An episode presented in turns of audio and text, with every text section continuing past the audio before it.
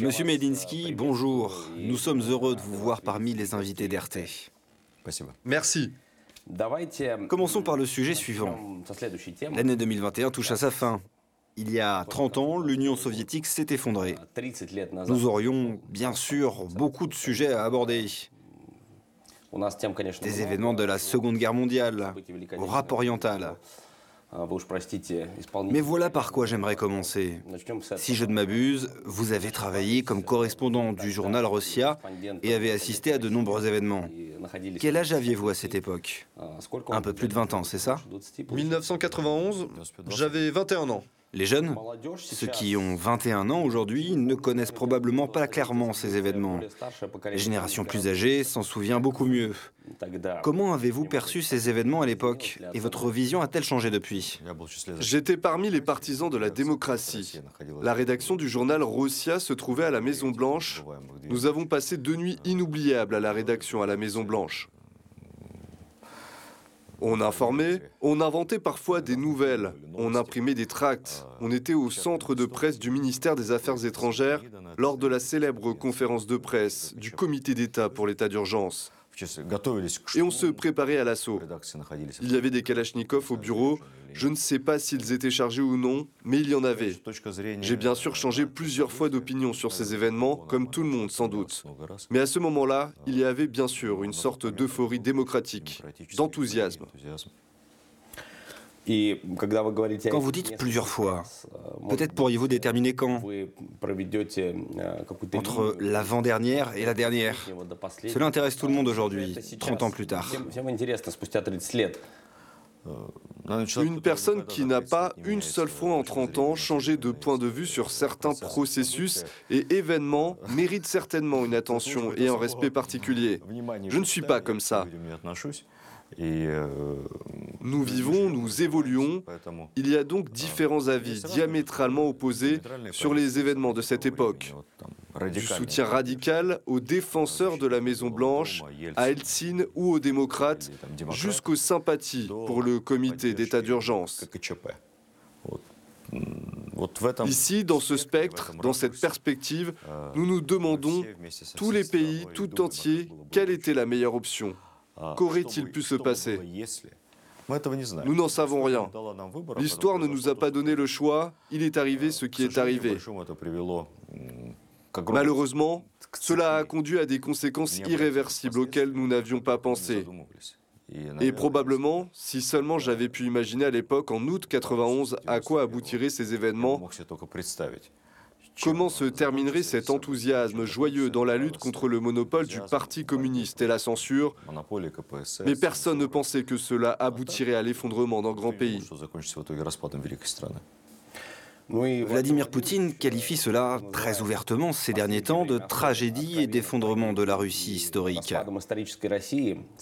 Selon les sondages aujourd'hui, la plupart des Russes, principalement ceux qui ont vécu sous l'Union soviétique, regrettent que cela se soit produit, comme vous le dites. Mais il y a 30 ans, l'attitude était différente. Qu'est-ce qui a provoqué, selon vous, ce changement d'opinion? Je ne crois pas que l'attitude était différente. C'est juste que personne n'avait pensé où cela mènerait. Il n'y avait pas vraiment, en masse, de volonté sincère de voir l'URSS être dissoute, sans prendre en compte une partie de la société dans les pays baltes. Mais il ne s'agit que d'une partie. Et aussi peut-être le comportement de l'intelligentsia démocratique à Moscou et à Saint-Pétersbourg qui avait également tendance à se faire des illusions. C'est tout. Sur tous les autres plans, nous n'imaginions tout simplement pas qu'on jetterait le bébé avec l'eau du bain.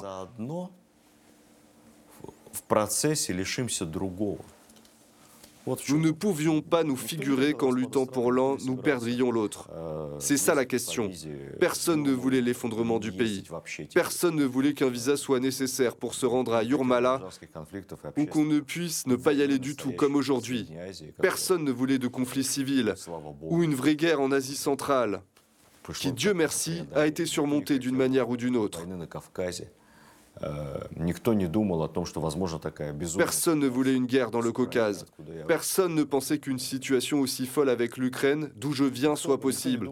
Personne ne pensait que les troupes de l'OTAN seraient déployées à quelques kilomètres des frontières de notre pays, ou tout simplement à la frontière.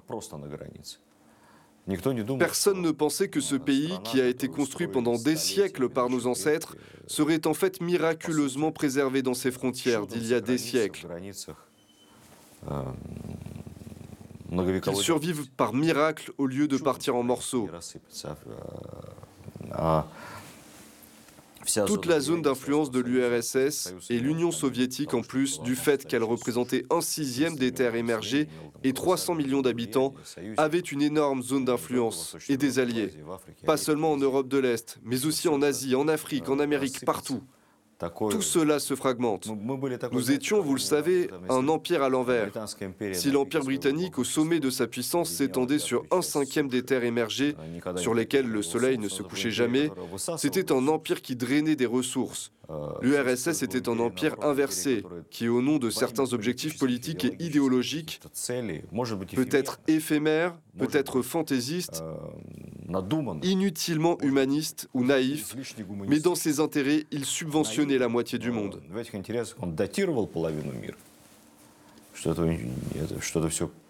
Que tout cela cesserait d'exister? Qui a dit que dans ce pays, les gens ont commencé à vivre mieux après cela? Je ne sais plus.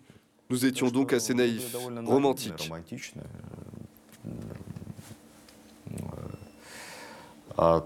Le fait que la plupart des gens regrettent maintenant le démantèlement de l'URSS ne signifie pas qu'ils veulent restaurer le système socialiste avec tous ses inconvénients. Non, ils veulent juste, comme je l'ai déjà évoqué dans notre conversation, embarquer dans un train le soir pour se rendre aux pays baltes, se rendre librement chez leurs parents et amis en Ukraine. Ils ont envie de cet étonnant climat de fraternité et de compréhension mutuelle qui cimentait toutes nos républiques alliées. J'ai correspondu avec un officier vietnamien quand j'étais écolier. Il servait au sein de l'armée populaire de libération du Vietnam et collectionnait des timbres. Il m'envoyait des timbres. Il a même appris le russe pour m'écrire quelque chose et moi je lui ai envoyé des timbres soviétiques. J'ai du mal à imaginer comment cela se fait aujourd'hui, bien qu'il y ait Facebook, mais on n'éprouve plus de telles émotions. Monsieur Medinsky, j'aimerais revenir à votre évaluation des événements et obtenir des réponses concrètes si possible. Êtes-vous d'accord avec Vladimir Poutine que c'est tout de même une tragédie? Vous avez énoncé beaucoup de points négatifs, y compris que ça a été la désintégration de la Russie historique, littéralement. C'est la plus grande catastrophe géopolitique du XXe siècle. Et pour notre pays, c'est tout simplement la plus grande catastrophe géopolitique depuis de nombreux siècles.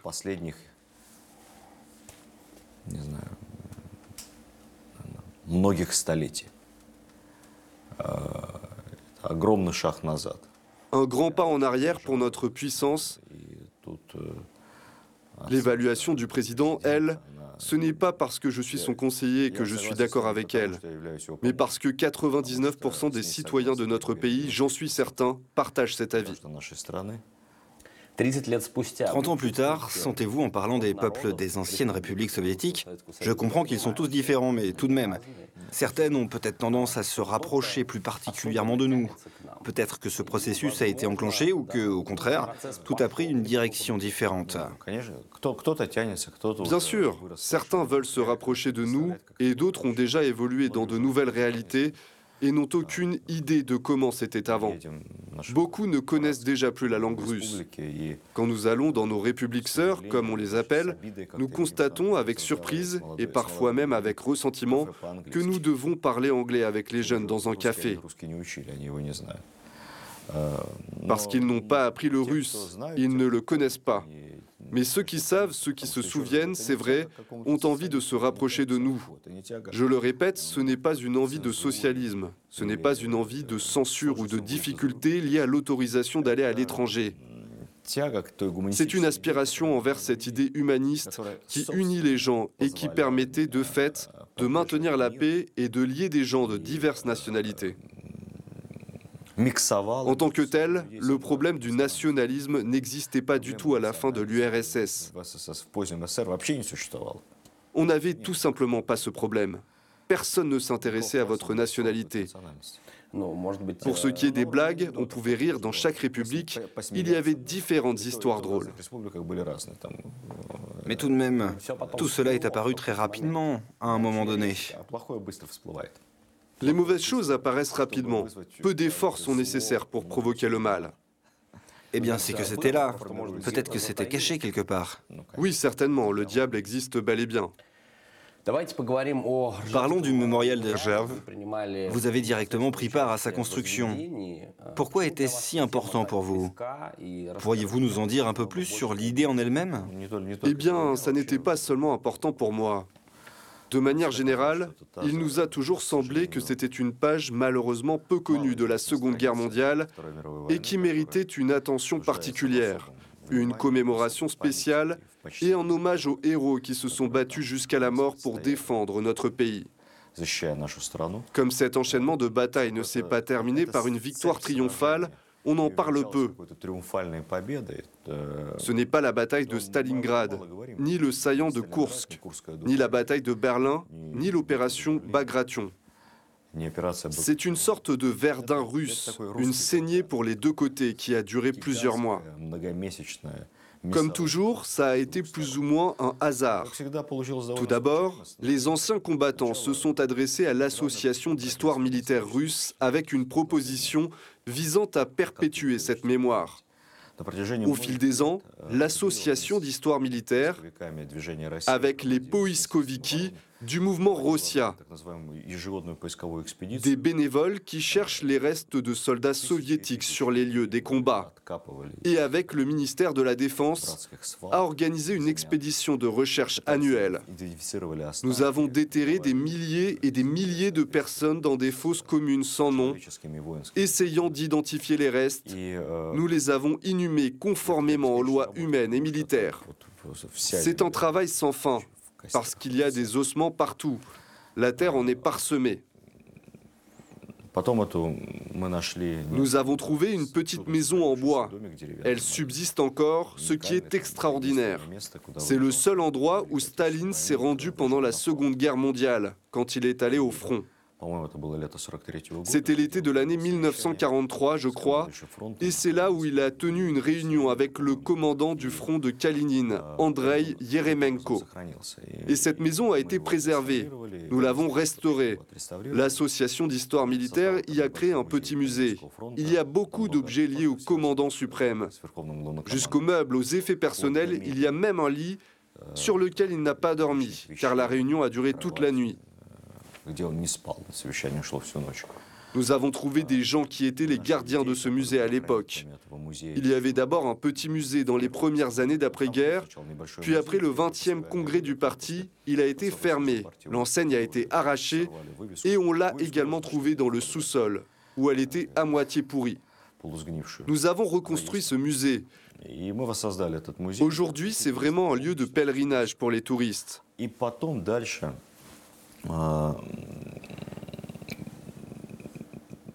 Et puis un groupe d'initiatives s'est formé, dirigé par Grigory Rapota, qui était alors secrétaire général de l'Union de la Russie et de la Biélorussie.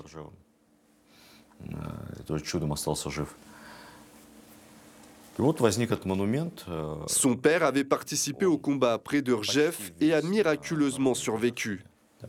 Et ce monument a été érigé presque entièrement grâce aux dons publics. Il y a eu une certaine contribution budgétaire de l'Union de la Russie et de la Biélorussie, ce qui est aussi très important. Mais le reste n'a rien à voir avec le budget fédéral, c'est de l'argent des contribuables. Ce monument est très respecté, 2 millions de personnes l'ont déjà visité, et un peu plus d'un an s'est écoulé depuis son inauguration. Il y a un petit pavillon, donc on peut facilement compter le nombre de tickets. C'est vraiment beaucoup. C'est étonnant. Pourquoi les gens s'y rendent-ils? Est-ce lié au fait que Staline y soit allé? Que pouvez-vous répondre? D'ailleurs aux personnes qui disent pourquoi avons-nous besoin d'un musée concernant Staline? et qui sont de fait opposées à cette idée. Ce n'est pas un musée au sujet de Staline, c'est juste qu'il est connu au sein du peuple comme la maison de Staline. Mais c'est vraiment un endroit incroyable. Je pense que dans n'importe quel pays, jamais un tel endroit ne serait tombé dans l'oubli si un tel monument existait. Cette maison n'est pas à proximité du mémorial de Rjev, c'est à 10 minutes en voiture. Et oui, il y a un buste de Staline.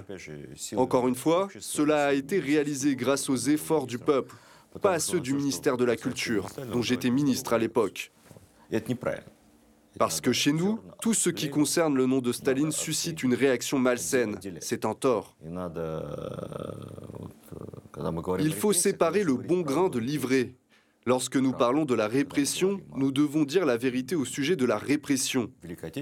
Quand on parle de la Seconde Guerre mondiale, on doit dire la vérité sur la Seconde Guerre mondiale.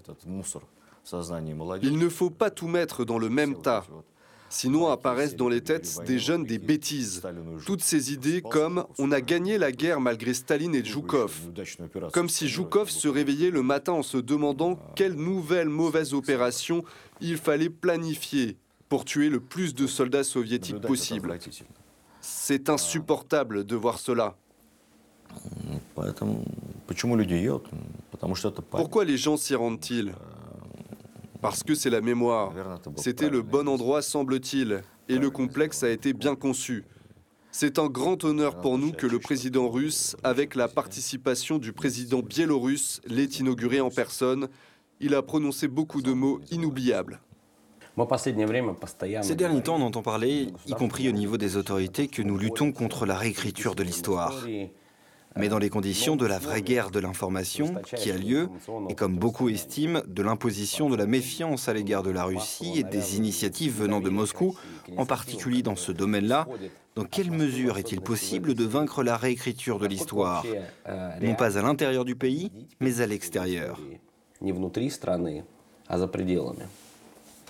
Il faut dire la vérité. Il est impossible de vaincre cela. L'histoire a été réécrite à toutes les époques, je pense, depuis le temps des pharaons égyptiens. Dans la Rome antique, il existait une législation sur l'oubli. Les nouvelles autorités éliminaient de vastes périodes de l'histoire, interdisaient de mentionner les noms des précédents dirigeants, effacer les inscriptions gravées sur des stèles en pierre, couper les têtes des statues pour les remplacer par les têtes d'autres empereurs, tribuns et consuls. Donc ça a toujours été comme ça. Il suffit de dire la vérité et d'essayer de préserver cette vérité. L'humanité a parcouru un long chemin et nous espérons qu'elle apprend, au fur et à mesure, à tirer des conclusions de son histoire. Et si cette vérité n'est pas entendue Ou s'ils ne veulent pas l'entendre? Il faut donc parler plus fort. Vous êtes là pour ça. Il y a les médias pour faire ça. La vérité se frayera toujours un passage. On vient d'évoquer la répression. Pendant des décennies, nous avons tout le temps commis les mêmes erreurs, vous savez. Pendant des décennies, nous n'avons pas mentionné le nom de Staline dans un contexte positif en tant que commandant suprême. Il a pourtant assumé l'entière responsabilité de l'organisation de la défense du pays et malgré de nombreuses erreurs que beaucoup auraient commises à sa place, nous avons gagné. Mais on a évité de le mentionner. N'est-ce pas la même chose que lorsque l'on effaçait ses adversaires de photographie ou lorsqu'on arrachait des pages des manuels concernant des gens qui avaient été réprimés? C'est la même chose, c'est la même chose mais inversée. L'histoire doit être présentée dans toute sa complexité, dans tous ses aspects, avec ses pages heureuses et ses pages sombres. Ce n'est que comme cela qu'on peut en tirer des leçons. Il y a de nos jours le programme Les chefs d'armée oubliés. À ce sujet, il y a beaucoup d'éminents chefs militaires et agents du renseignement dans notre pays qui, pour diverses raisons, ont tout simplement été rayés de la mémoire historique. Ils ont bien sûr surtout été réprimés à la veille de la guerre. Si le destin n'avait pas été aussi cruel envers eux, ils auraient pu devenir maréchaux de la victoire en juin 1945. Mais au lieu de cela, les pages mentionnant leur nom ont été arrachées des manuels scolaires. Il ne reste rien, pas de plaques commémoratives, pas de rues, pas de bustes. Et ils ont énormément contribué au renforcement des capacités défensives de notre pays, à la construction de l'armée rouge juste avant la guerre. Idem pour les agents de renseignement.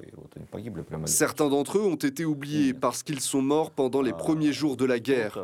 Ils ne sont donc pas considérés comme héros. Ils sont morts à l'été 1941 et c'est tout. Certains sont morts dans d'autres circonstances. Il en va d'ailleurs de même pour les événements révolutionnaires. Nous souvenons-nous de ces officiers généraux illustres de l'armée impériale qui ont été victimes de la révolution de février et qui ont été mis en pièces, écrasés dans la neige par des marins ivres à Kronstadt, fous de joie à l'idée de liberté et de démocratie victorieuse. Eh bien, on les a oubliés. Nous découvrons aujourd'hui ces noms. C'est un programme commun de l'Association d'histoire militaire. C'est notre propre travail avec le soutien du service des renseignements extérieurs et du ministère de la Défense. Nous veillons à ce que la réputation de ces gens ne soit vraiment pas entachée par quoi que ce soit et qu'ils soient vraiment considérés pour leur grand mérite pour la patrie. Sur leur lieu de service, ou sur leur lieu de naissance, nous installons des plaques commémoratives sur les écoles, installons des bustes, nommons des rues en leur honneur. 70, 80, parfois 100 ans se sont écoulés depuis, mais nous replaçons ces personnes méritantes dans notre mémoire historique parce que la vie avait été injuste envers eux. Il y a un devoir de mémoire. Nous devons honorer la mémoire de ces gens parce qu'ils ont sacrifié leur vie pour le pays. La vérité ressort toujours tôt ou tard. Notre tâche est de faire en sorte que cela se produise tôt et de ne pas oublier cette vérité. Il y a de nos jours un sujet très concret pour les jeunes. Les forces de l'ordre, depuis déjà un certain temps, s'intéressent à des rappeurs. Aujourd'hui, tout le monde parle de Morgenstern. Mais ce qui est curieux, c'est qu'une nouvelle étape de la procédure a été entamée après ses propos sur le 9 mai, la fête de la victoire. Pour résumer, il a dit que de nouvelles victoires étaient nécessaires, que vous ne pouviez pas dépenser autant d'argent pour les célébrations. Comment pourriez-vous commenter cela? À quel point sont dangereux de tels propos étant donné qu'il est effectivement très populaire? Peut-on détruire sa carrière à cause de tels propos?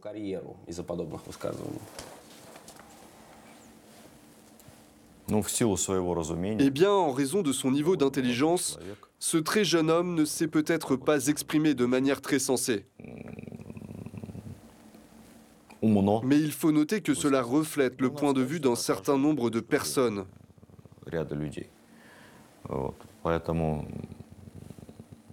Par conséquent, ce n'est pas une raison pour ruiner la carrière de quelqu'un ou de le déranger. Mais il y a d'autres questions sérieuses. La propagande en faveur de la drogue, par exemple.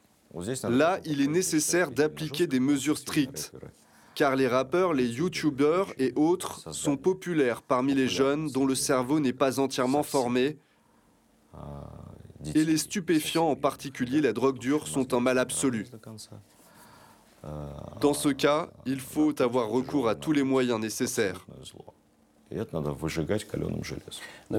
Mais en fin de compte, ils chantent à ce sujet depuis des années. Pourquoi a-t-on remarqué cela après certains propos sur le jour de la victoire? Ce n'est aucunement lié. Je crois que le jour de la victoire n'a absolument rien à voir avec cela. Mais il faut lutter contre la drogue de la manière la plus dure, y compris contre toutes les formes de propagande concernant les stupéfiants surtout quand il s'agit d'informations destinées aux jeunes. J'ai assisté à la réunion du club de discussion, Valdai. Le président Vladimir Poutine a longuement parlé des défis qui se posent à l'humanité, a présenté ses thèses pour un nouvel ordre mondial. Il y a eu beaucoup de commentaires. Quelqu'un a déclaré qu'il avait même formulé une nouvelle idéologie russe. Êtes-vous d'accord avec cela Lorsque de telles thèses sont exprimées, peut-on dire que nous, dans ce cas, en la personne du président, regardons vers l'avenir et que nous ne nous opposons pas à la civilisation occidentale Le président a parlé de conservatisme éclairé en tant que moyen pour l'humanité de préserver le meilleur de ce que notre culture et notre civilisation ont créé au cours du dernier millénaire. Le président a expliqué que le patriotisme, au sens classique du terme, était la meilleure idéologie nationale.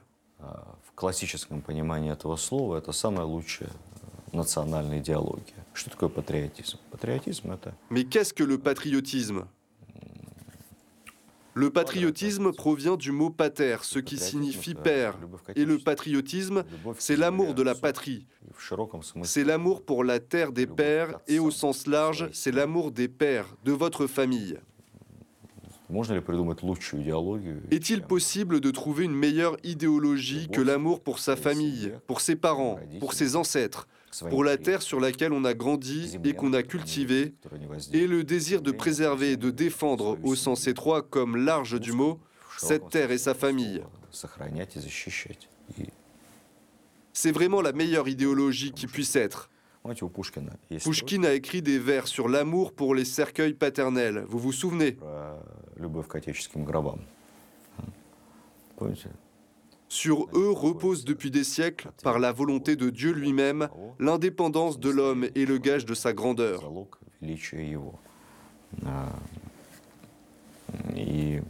Et vous ne pouvez pas dire mieux. Cet amour pour son foyer natal, pour les cercueils paternels, est probablement l'idéologie officielle la plus correcte. Pour l'instant, du moins, c'est certain. Vladimir Medinsky, merci beaucoup pour cette conversation, surtout dans un endroit aussi intéressant.